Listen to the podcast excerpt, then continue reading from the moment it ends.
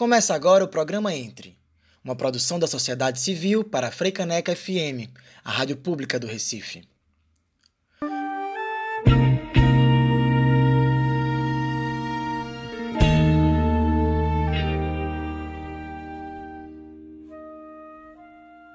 Olá, ouvintes da Freicaneca FM. Começamos agora mais uma edição do programa Entre. Todas as quintas-feiras, às 8 da manhã, meia hora de entrevista nessa rádio pública. Entram comigo ativistas, artistas, pensadoras e pensadores que tragam experiências, narrativas e debates periféricos em seu sentido amplo. Quem precisa entrar? Eu sou Chico Ludermi e hoje convido Socorro Leite, que conversa comigo em videoconferência, que é como tem sido possível e seguro nesse momento. Socorro Leite é urbanista e atualmente diretora executiva da Habitat para a Humanidade, organização não governamental que atua há 25 anos para a efetivação do direito à moradia no Brasil. Além disso, junto à Habitat e diversos coletivos e organizações, Socorro também integra a articulação Recife de Luta, que tem sido uma plataforma importante de resistência nas questões sociais da nossa cidade. A cidade, talvez a maior construção da humanidade, é também símbolo de desigualdades. No mesmo território urbano coabitam experiências diversas, e marcadores como classe, raça e gênero são, sem dúvida, elementos que determinam em que cidade cada sujeito vive.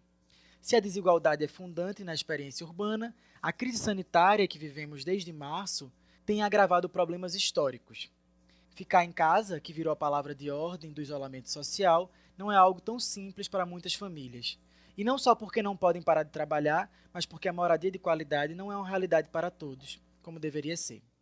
Na entrevista de hoje, com Socorro Leite, vamos conversar sobre o direito à cidade, o direito à moradia na cidade do Recife e entender como a privação desses direitos tem se agravado e tem afetado a vida das pessoas durante a pandemia. Bom dia, Socorro. Obrigado por ter aceitado o nosso convite. Bom dia, Chico. Bom dia aos ouvintes da Rádio Freicaneca. É, Socorro, eu queria, é, enfim, nessa primeira apresentação que eu fiz, nessa introdução, eu já falei um pouco sobre o direito à cidade, sobre o direito à moradia, sobre desigualdade, e aí eu pensei que esse pode ser o nosso ponto de partida para a gente chegando, se ambientando no assunto. Aí eu queria que você explicasse um pouquinho para quem está ouvindo, para mim também, sobre o que se trata, né, sobre o que tratam esses direitos e como é que a ausência desse direito total ou parcial afeta a vida das pessoas. Então, o direito à cidade, na verdade, ele é é reconhecido como um, um, direito coletivo, né, que envolve vários aspectos e que considera né, a cidade como esse, esse lugar construído por todas as pessoas que habitam, que passam pela cidade. Então a cidade é vista como um bem comum, né, um bem de todas as pessoas e nesse sentido ela precisaria servir para essa coletividade. Né? Então é, o direito à cidade tem a ver com a utilização dos espaços da cidade de uma forma democrática, o acesso aos debates da cidade, mas também tem a ver com a não discriminação, né, com a, a geração de oportunidades para todas as pessoas. Então, é um direito que, que passa né, pela identificação de que a cidade ela é construída por todos e precisa estar à disposição de todos. Então é, é um enfrentamento na prática né, das desigualdades. Né? A gente sabe que pode ser um pouco utópico, mas é um, um, uma linha né, que a gente constrói é, cotidianamente nas lutas, nas diversas lutas que a cidade né, é, interage. É, o direito à moradia, assim, como um direito social na Constituição previsto, né, lógico que faz parte do direito à cidade, mas a gente tem aí um foco na questão da moradia, entendendo os diversos aspectos. Né? Muitas vezes as pessoas pensam que o direito à moradia é o direito a ter uma casa nova, mas a gente tem aí, até na produção de casas novas, várias questões que precisam ser consideradas. Né? Exemplo, da localização, da adequação cultural, da questão da segurança da posse da terra. Né? Não adianta ter uma casa e, não, e, e, e sofrer ameaça de despejo. Você ou ter, é, enfim, a, a, a, questão da localização né, num, num, lugar onde não tem serviços. Né? Então, tudo isso faz parte do, do direito à moradia e precisa ser considerado quando a gente pensa na cidade. É, Socorro, eu queria então que a gente tentasse localizar um pouco o Recife nesse debate. Né? qual é o cenário que a gente vive nesse sentido, como é que está a questão da efetivação desse direito à moradia na nossa cidade. Enfim, eu sei que, que, são, que é uma cidade ampla, que tem muitos aspectos, mas se você pudesse fazer um pouquinho esse panorama do que, que você e a Habitat têm reconhecido do perfil do direito à moradia e da moradia no Recife. Então, Recife é uma cidade construída é, a partir da luta do povo, né? Assim, quando a gente pensa que mais da metade da população está na cidade porque ocupou algum lugar. A gente tem informações de levantamentos feitos pela própria prefeitura de que 53% da população de Recife mora nas comunidades de interesse social. Então a gente pode dizer que é uma cidade que tem a sua marca na construção dos espaços de moradia popular a partir da luta das pessoas, né? as pessoas buscando seu lugar na cidade, autoconstruindo suas casas e lutando pelo reconhecimento do seu lugar na cidade. É, e por outro lado, é, um, um, um, espaço, digamos, formal, onde o mercado atua, né, onde o mercado é, desrespeita esse direito à cidade muitas vezes, né, porque atua inclusive no, no processo de constituição das legislações e desconstrução também de legislações no sentido de poder fazer o que quer e com isso é, afeta também as áreas populares. Né? Então a gente tem é, remoções, enfim, é, é, é, é importante entender que Recife ele cria um instrumento que é fundamental para reconhecimento do direito à moradia, que é as zonas especiais de interesse social, mas ao mesmo tempo é, reflete pouco né, esse reconhecimento do direito à moradia nos últimos tempos, quando não proporciona a melhoria das condições de vida das pessoas que moram nessas comunidades e quando não amplia é, essas leis para outras comunidades que teriam direito de permanecer na cidade. Né. Então, para dar um exemplo, a gente tem Brasília Teimosa numa área super bem localizada da cidade e que só continua abrigando uma população de mais baixa renda, porque é uma ZEIS. Porque se não fosse uma ZEIS, ela certamente estaria tomada de prédios. Né? Então esse instrumento é super importante e a gente tem aqui em Recife uma experiência pioneira e precisava valorizar mais para ampliar o acesso à moradia das pessoas. Socorro, a gente está é, tá imerso na pandemia da Covid-19 faz seis meses e ainda que esse momento esteja sendo muito difícil para todo mundo, ele tem mais dificuldade para uns do que para outros. E eu estou falando isso em diálogo justamente com o direito à moradia. Né? É, a principal recomendação do isolamento social é de ficar em casa, mas a gente sabe que essa experiência não é tão simples para alguns. E eu queria que você me falasse um pouco sobre isso, né? Enfim, desde as condições de moradia, é, mas também é, as questões das pessoas que não têm moradia, as populações em situação de rua, as pessoas que estão sendo ameaçadas de serem despejadas mesmo durante é, a pandemia, enfim. Como, é, no final das contas, é sobre como a moradia se relaciona com esse momento que a gente está vivendo. Então, eu acho que essa, essa pandemia, né, é, muitas pessoas têm dito que revela bastante do que é do que é a nossa desigualdade né, estrutural, histórica e que se reflete nas condições de moradia das pessoas. A Recife tem, é, por um lado, que tem esse histórico aí de luta e de reconhecimento formal das ex, tem muitas moradias ainda precárias e isso reflete na saúde das pessoas, nas condições de, de se isolar, nas condições de se higienizar. Então a gente tem uma dívida histórica de investimento nas áreas populares do Recife. Muitas delas não têm uma infraestrutura básica, não tem esgotamento sanitário, né, abastecimento de água precário, as próprias moradias né, que estão, é, por exemplo, as palafitas ou as moradias que estão em área de morro em situação de risco, é, são moradias que não, não asseguram né, uma condição adequada para que as famílias fica em casa.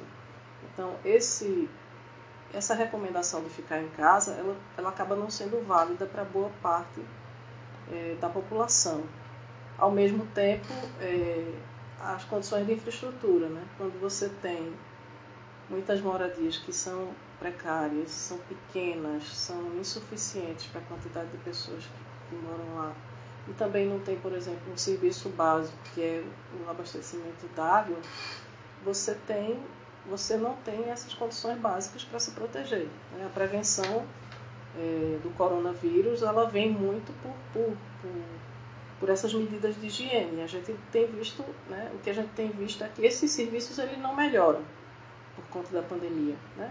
Os governos locais, né, incluindo aqui a prefeitura, o governo do estado, é, voltaram seus esforços para melhorar a, a, as condições de atendimento para quem já estava doente, mas não pensaram em medidas emergenciais para reduzir, para reduzir essa, essa questão da, da, da, contaminação nas áreas que têm infraestrutura precária. Né? Então, a gente, o que a gente observa é que boa parte do, do que ocorre da contaminação tem a ver com essa dívida histórica em relação ao investimento nessas áreas.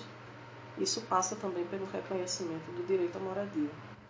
Eu fico pensando que, ao mesmo tempo que esse, é, esse reconhecimento né, que a gente está fazendo aqui, ele diz sobre as dificuldades né, que aumentam para as famílias que têm é, moradias mais precárias, mas isso também interfere diretamente no próprio combate à pandemia. Né? As pessoas, ao não conseguirem fazer isolamento social por condições precárias de moradia, também é, prejudica, acaba prejudicando o controle também da própria pandemia, né? Então, enfim, eu acho que tem uma via de mão dupla, assim, que é de reconhecer a precariedade intrínseca, né, dessa experiência, mas também de entender como é que ela própria também agrava é, e está tá inserida também nesse, nessa situação de, de agravamento da, enfim, do, do combate ao vírus. É, a gente vai agora é, para um breve intervalo, a gente está chegando na metade do nosso programa e já já a gente volta conversando com a urbanista Socorro Leite sobre o direito à cidade, o direito à moradia em tempos do coronavírus. Até já.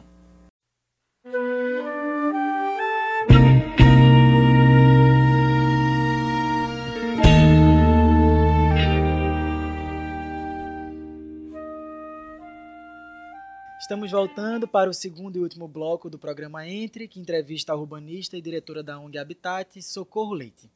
Socorro, a gente estava falando no, no bloco anterior como é difícil para algumas famílias ficarem em casa por questões relacionadas à moradia.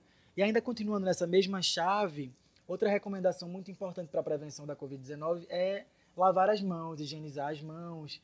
No entanto, o abastecimento de água é muito precário em algumas casas, em muitas casas.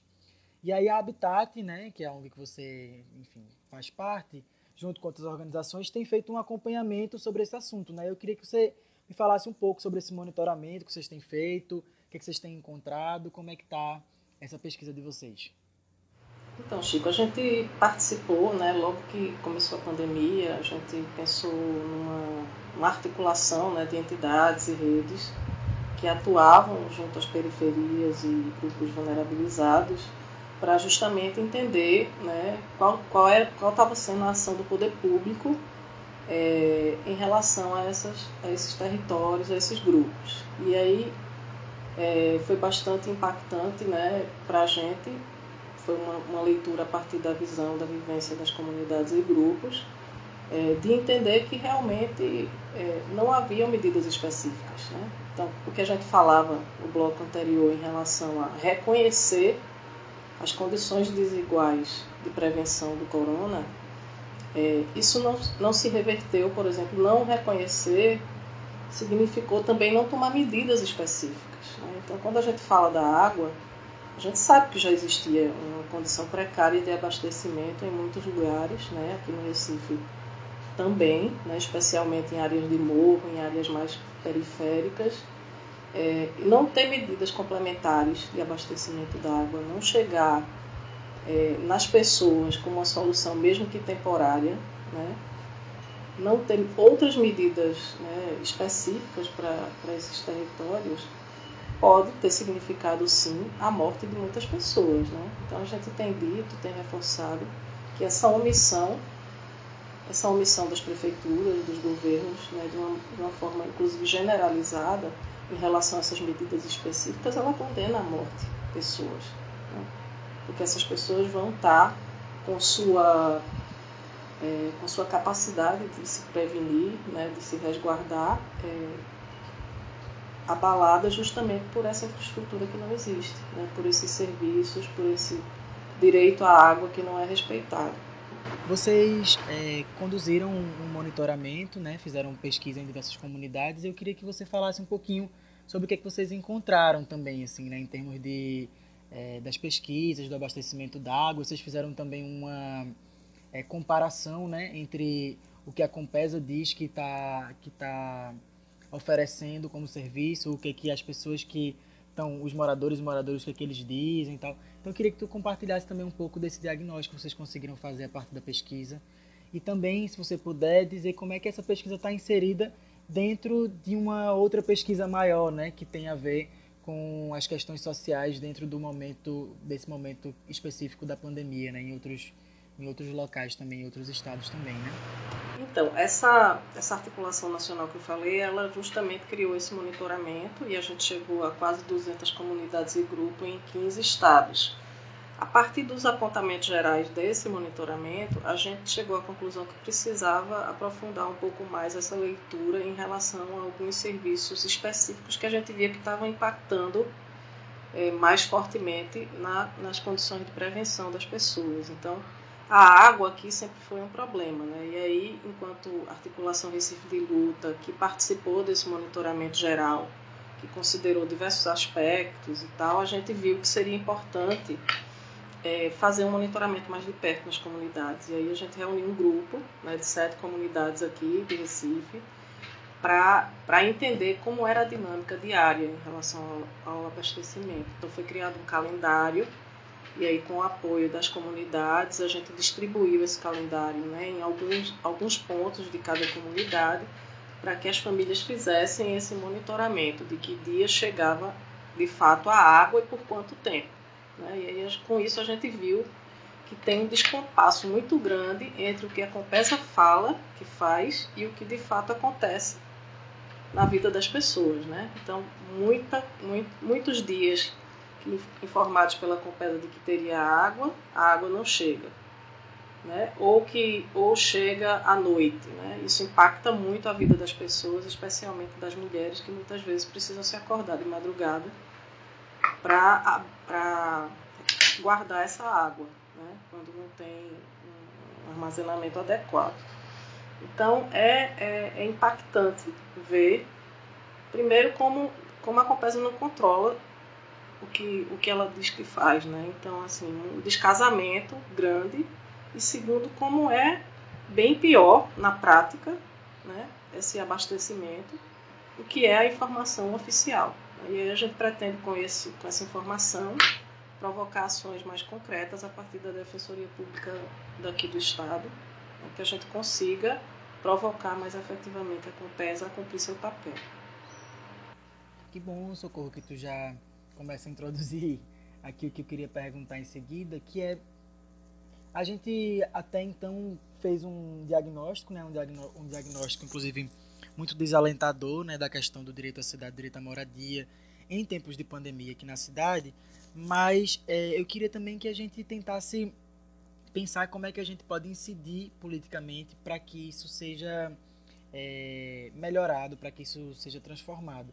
E aí você já falou aqui que em relação à questão do abastecimento de água, é, existe a possibilidade de, de, de, acionar a Defensoria Pública, mas eu queria também entender se é, tanto o Habitat quanto a articulação Recife de Luta, é, como, é que, como é que elas têm, essas, essas organizações têm pensado também uma pressão política para que isso seja é, melhorado, que essa desigualdade seja diminuída também.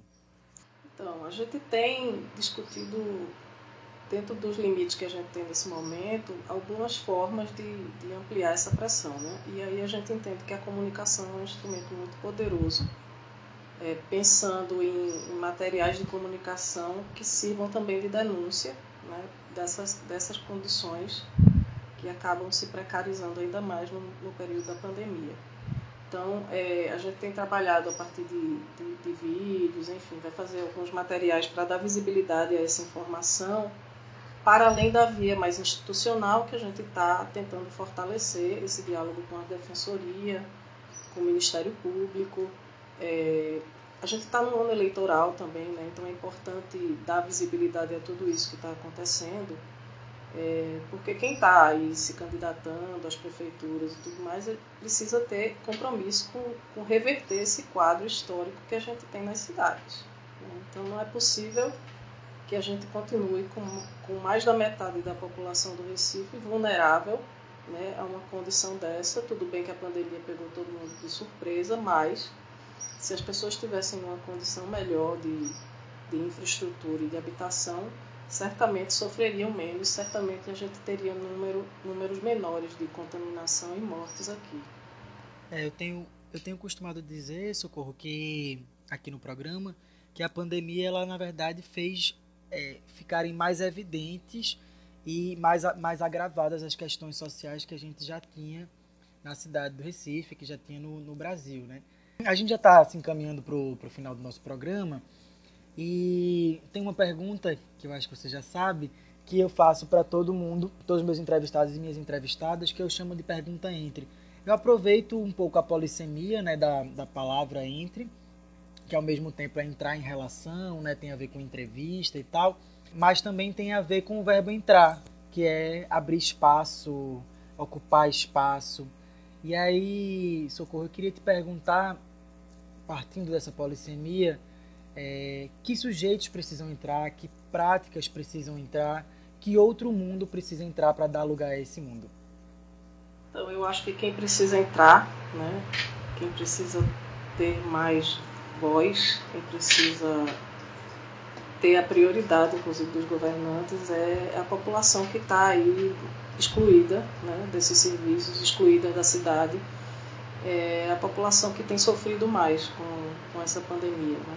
Eu acho que a gente precisa compreender que, que a gente não vence as desigualdades é, mantendo esse padrão que a gente tem né, de ocupação das cidades, de concentração de investimento nas áreas que já têm um certo privilégio.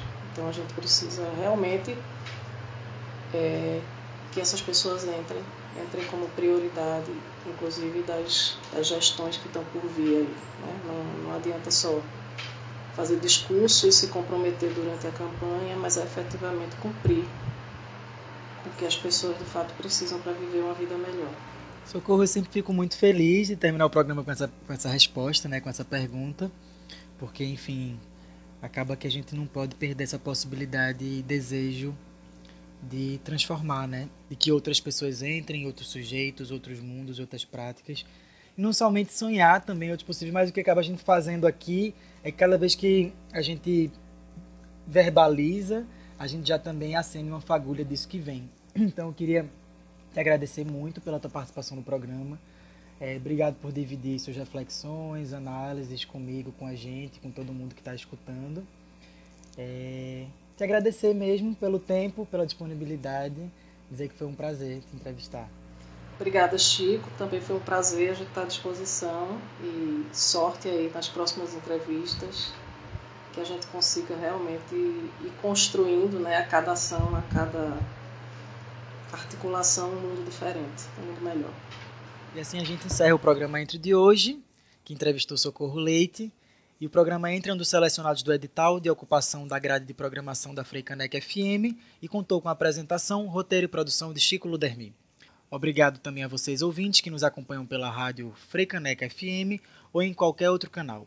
Você também pode nos acompanhar pela página do Facebook da rádio e também na programa Entre ou ainda escutar nosso podcast no Spotify onde estão disponíveis todos os nossos programas.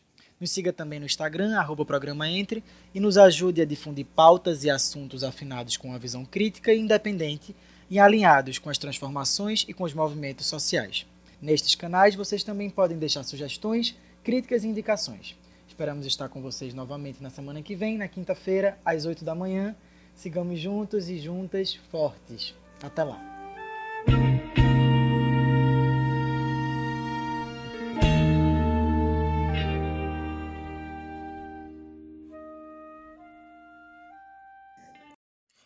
Você acabou de ouvir o programa Entre, uma produção da sociedade civil para Freicaneca FM, a rádio pública do Recife.